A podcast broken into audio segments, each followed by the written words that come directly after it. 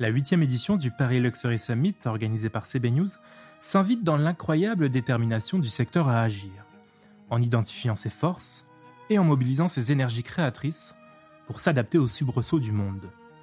Cette année, un thème fort à propos, le luxe a-t-il fait son analyse en s'allongeant sur un divan? Rendez-vous le mardi 14 décembre au Théâtre Marigny à Paris pour une séance en matinée. Mais la discussion commence tout de suite dans cet épisode hors série dédié à l'événement où nous recevons Jennifer Lando, exécutive directeur Europe Advertising pour les sujets luxury et B2B.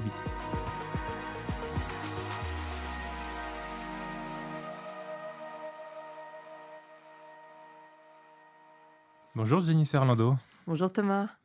Alors une première question, pourquoi le New York Times a décidé de s'associer cette année au Paris Luxury Summit? Alors le New York Times est partenaire du Paris Luxury Summit depuis son lancement en 2014 et on est resté fidèle depuis. Pour nous, en fait, c'est un rendez-vous annuel incontournable. C'est un moment de se retrouver autour d'une thématique qui nous passionne. Et c'est aussi de manière sympathique, faut le dire, de clôturer l'année en revoyant nos clients, nos amis publishers, tous nos partenaires, en somme. Alors, le, journal a évidemment une, grande stratégie internationale et on va en parler. Vous êtes vous-même euh, directrice euh, de la publicité euh, sur le bureau de Paris. Le journal voit son nombre d'abonnements exploser. Euh, finalement, quelle est la, stratégie euh, du quotidien derrière? Alors, New York Times mène depuis 2011 une stratégie d'acquisition euh, d'abonnements payants. Et tout ça pour une raison principale, c'est soutenir notre journalisme indépendant de qualité. Donc aujourd'hui, quand on regarde tous les abonnements dans le monde, on a 8,3 millions d'abonnements payants à travers le monde. Et on a sur ce nombre 7,6 millions d'abonnements digitaux. Alors la stratégie est claire, c'est continuer à acquérir de nouveaux abonnés, mais surtout les fidéliser. Et pour continuer à acquérir ces nouveaux abonnés et surtout les fidéliser, en fait, c'est indispensable que l'expérience sur le site soit la plus quali possible.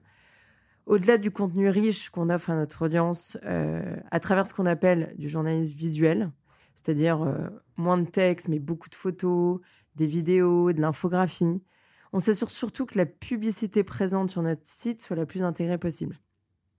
On a aussi, je ne sais pas si tu le sais Thomas, mais développé des verticales de divertissement. Donc on a games, on a cooking. Euh, et ça permet en fait à nos lecteurs de se détendre, mais intelligemment sur la plateforme New York Times, en se penchant sur des sujets un peu plus légers. Et je crois que c'est quand même essentiel pour notre équilibre quotidien aussi d'avoir ces petits moments-là. Et au passage, quand même, faut le dire, ça a permis d'accroître notre base d'abonnements payants, puisque ces deux verticales, donc Games et Cooking, elles ont chacune presque à elles seules un million d'abonnements. Alors, pour parler spécifiquement de, l'international, euh, le New York Times se développe de, plus en plus sur ce, segment-là avec un million d'abonnements payants. Euh, quels sont vos objectifs en la matière sur l'international?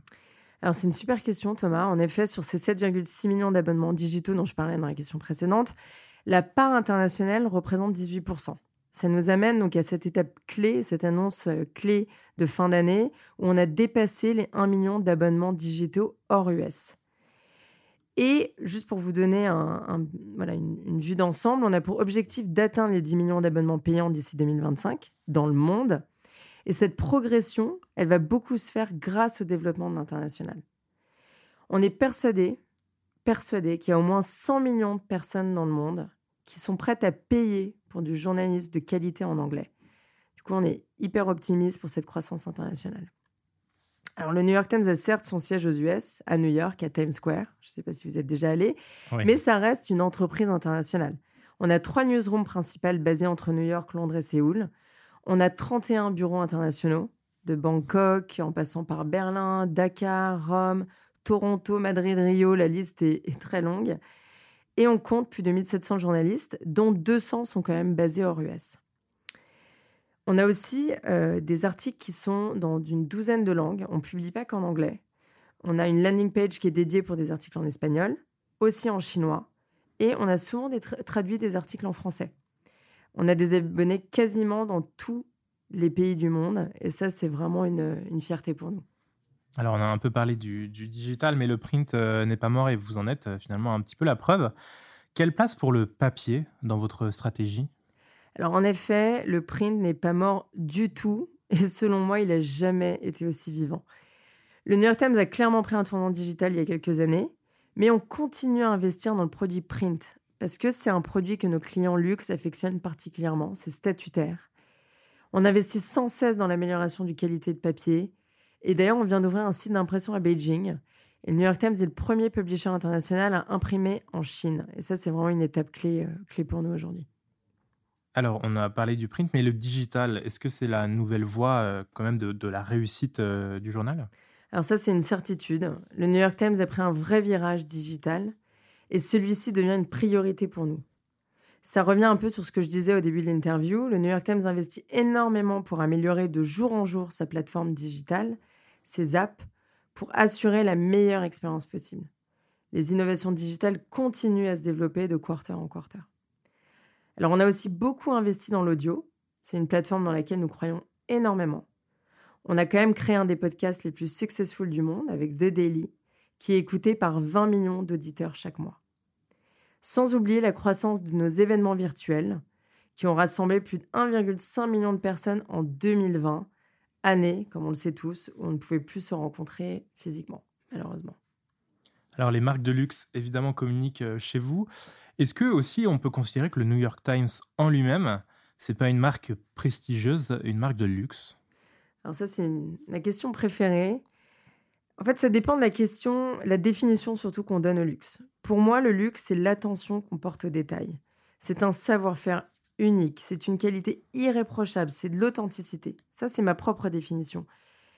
Mais si je reprends cette définition, oui, on peut dire que le New York Times est une marque de luxe en elle-même. Et cette question me permet de rappeler quand même les six valeurs centrales du New York Times. 1. L'indépendance. 2. L'intégrité. 3. La curiosité. 4. Le respect. 5. La collaboration. Et 6. L'excellence. Et c'est pas l'une ou l'autre. C'est la combinaison de ces valeurs qui fait vraiment la différence. Alors pour réussir et combiner toutes ces valeurs, euh, il faut aussi euh, être dans le moment présent et vous m'avez parlé de nombreuses de nouvelles verticales liées à l'inclusion, au genre, aux nouvelles thématiques euh, inclusives qui, qui, travaillent nos sociétés aujourd'hui. quel travail justement effectue le New York Times dans ce domaine? Alors c'est vrai que pour tout ce qui est inclusion, le New York Times veille à créer un environnement de travail divers et inclusif. On a d'ailleurs publié un report sur le sujet début 2021 qui expose de manière très transparente notre engagement sur le sujet, sur l'engagement qu'on appelle DEI, Diversity, Equity and Inclusion du New York Times. Et on propose des actions concrètes à mener pour avoir un lieu de travail le plus divers, équitable et inclusif possible. En fait, pour nous, un lieu de travail divers et inclusif, c'est essentiel pour mener à bien la mission du New York Times. On s'engage d'ailleurs à avoir un staff le plus divers possible pour refléter au mieux la société que nous couvrons aujourd'hui. On a plus de 150 millions de lecteurs, tous différents des uns des autres, que nous avons chaque mois. Et même nos journalistes sont sur le terrain dans plus de 160 pays. Le New York Times a vraiment pour mission de donner à nos employés un cadre de travail le plus inclusif possible, comme je disais au début. Et si on fait un focus uniquement sur notre newsroom, on a créé un gender desk en recrutant une éditrice gender il y a quelques années qui s'appelle Jessica Bennett. Et en arrivant au New York Times, elle a annoncé une stratégie très limpide en disant je veux m'assurer que notre contenu gender soit présent à travers tous les sujets développés dans le journal et évoqués sur toutes nos plateformes. Et notre nouvelle éditrice Styles, Stella Bugby, qui vient nous rejoindre récemment, elle aussi est en accord avec cette mission. Et on va aussi retrouver des sujets de diversité, d'inclusion dans notre couverture Styles. Alors, les, marques de luxe sont déjà présentes dans vos pages, annoncent déjà dans vos pages, sur votre site, euh, dans vos applications, sur tous vos supports. Qu'est-ce que vous pouvez leur rapporter concrètement à ces marques de luxe? Alors la, réponse peut être longue, mais si je dois donner une seule réponse, je dirais une audience extrêmement premium. Aujourd'hui, on touche 40,6 millions d'affluents dans le monde sur notre plateforme digitale, et c'est à ces personnes que nos, luxe, nos clients luxe veulent s'adresser. Ils lisent le New York Times car l'environnement et le contenu est premium, et cela répond à leurs attentes et leurs besoins. Alors évidemment, les marques de luxe sont aussi sensibles aux discours et actions euh, liés à la lutte contre le dérèglement climatique. Et, vous m'avez parlé il y a quelques instants d'un d'un hub que vous avez organisé lors de la COP26 à, Glasgow récemment. Mhm. Comment le, New York Times agit en la matière? Alors la lutte contre le changement climatique, c'est un sujet complètement intégré dans le discours de quasi toutes les marques de luxe aujourd'hui. C'est une évidence. Et pour le New York Times, le climat est vraiment un de nos piliers phares, tout comme le gender que j'ai évoqué dans la question précédente. On vient d'ailleurs de clôturer ce fameux New York Times Climate Hub. C'est un événement New York Times d'envergure sur le climat qui a été déployé au moment de la COP26. Nous n'avons, à ma connaissance, je crois, jamais organisé un événement aussi grand. Cet événement a rassemblé plus de 24 000 personnes, à la fois physiquement et virtuellement, et avait pour but de rassembler les personnes les plus influentes sur le sujet. Pour vous donner un peu de contexte, on a créé un Climate Desk, à lui tout seul, avec Anna Fairfield à sa tête comme éditrice climat. Ce desk est composé de 12 journalistes à plein temps sur les sujets climat. Et on a en plus de ça, cela, 78 correspondants dans le monde qui doivent couvrir les sujets climat. On a d'ailleurs sur notre site une section dédiée au climat et à l'environnement, et nos lecteurs sont très friands de l'attention que nous apportons à ces sujets. Et en 2020, on a publié plus de 800 articles sur le sujet climat, ce qui est énorme.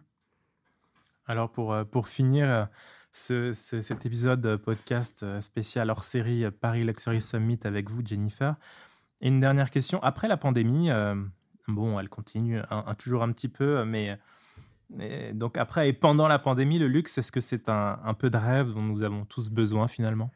Ouais, je crois que ça c'est une certitude. Ce, rêve que procure le luxe est indispensable pour la santé mentale de tous. On en parle beaucoup aujourd'hui.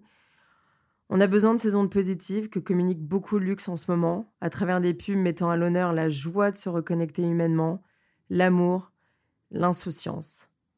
Et j'ai envie de dire, vive le luxe, mais surtout, vive la vie. Magnifique. Merci beaucoup, Jennifer Lando, d'avoir répondu à mes questions ce matin. Merci, Thomas, d'avoir invité. Chers auditeurs, merci de nous avoir écoutés et rendez-vous le mardi 14 décembre au Théâtre Marigny à Paris pour la huitième édition du Paris Luxury Summit.